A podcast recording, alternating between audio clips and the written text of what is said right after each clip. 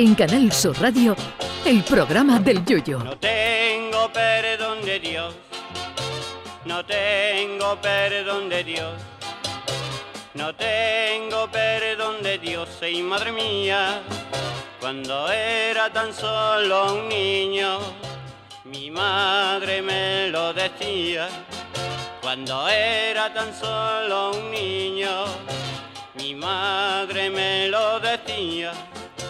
No tengo perdón de Dios, no tengo perdón de Dios, no tengo perdón de Dios. Perdóneme usted, madre mía, tengo yo un barquito velero que me queda en medio del duero. Tengo yo un barquito velero que me deja en medio del duero.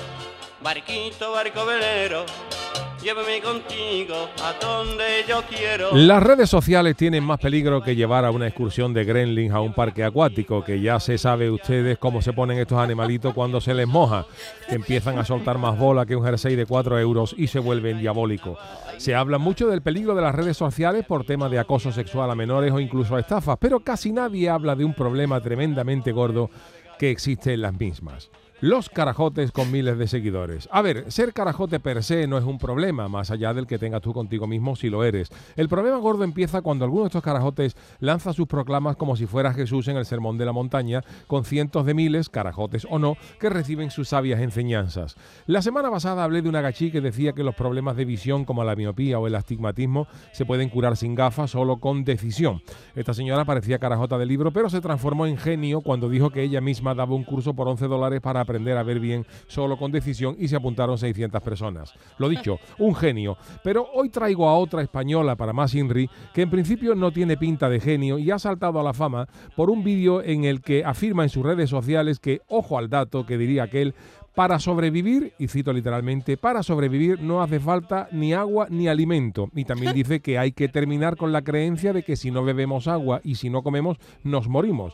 Toma ya, y sin inmutarse, oiga, esta criatura que se autoproclama profesional en autocuidado y alimentación consciente y, belleza holística, dice que el tener que comer y beber para vivir es un patrón muy antiguo. No lo sabe usted bien, señora, pero que en realidad no es así y que se puede sobrevivir sin comer y beber, aunque no es fácil hacerlo porque tenemos un programa mental muy implantado. No hay más preguntas, señoría, porque yo creo que el veredicto está más que claro. Pero me van a permitir que me ponga serio, porque estas plataformas de carajotismo online tienen más peligro que un tiroteo en un ascensor. Como he dicho, un carajote o carajota por sí solo no suele ser peligroso, pero si se le da bola y su mensaje se extiende, ojo, imagínense estas informaciones de que si no comes ni bebes no te mueres ni te pasa nada en personas con anorexia o que puedan llegar a ella por lo que oyen. El problema no es que la señora tenga tan solo 200 seguidores en su, en su cuenta. Eh, de, de- de Instagram, ¿no? El problema es que, eh, bueno, que ya digo que 200 son demasiados diciendo ese tipo de barbaridades. El problema es que si se le dan bola a su pamplina, aunque sea como noticia friki, porque esta noticia la pueden encontrar hoy en todos los portales, se le da bola a estas personas y esto puede llegar a los oídos menos indicados y causar un serio problema. Yo creo que a esta gentecita había que cerrarle la cuenta directamente, como a otra influencer que dijo en su canal que el agua deshidrata. Sí, tal como lo oyen. Decía la señora que el agua deshidrata. ¿Qué es lo que ha pasado? Pues al final la chavala ha cogido arena en los riñones, ha cogido un problema de infección renal y ahora, curiosidades del destino, tiene que beberse dos litros de agua al día y ahora se da cuenta la pobre de que el agua es buena. No, no sé yo si la señora esta holística conseguirá usted, señora, sobrevivir sin comer ni beber. Lo que sí le aseguro es que sin comer ni beber se puede llevar uno muerto muchos años. Mire, por ejemplo, Ramsés II, sin ir más lejos, que desde que se fue a por tabaco definitivamente no ha vuelto a probar ni la ensaladilla ni la cruz campo.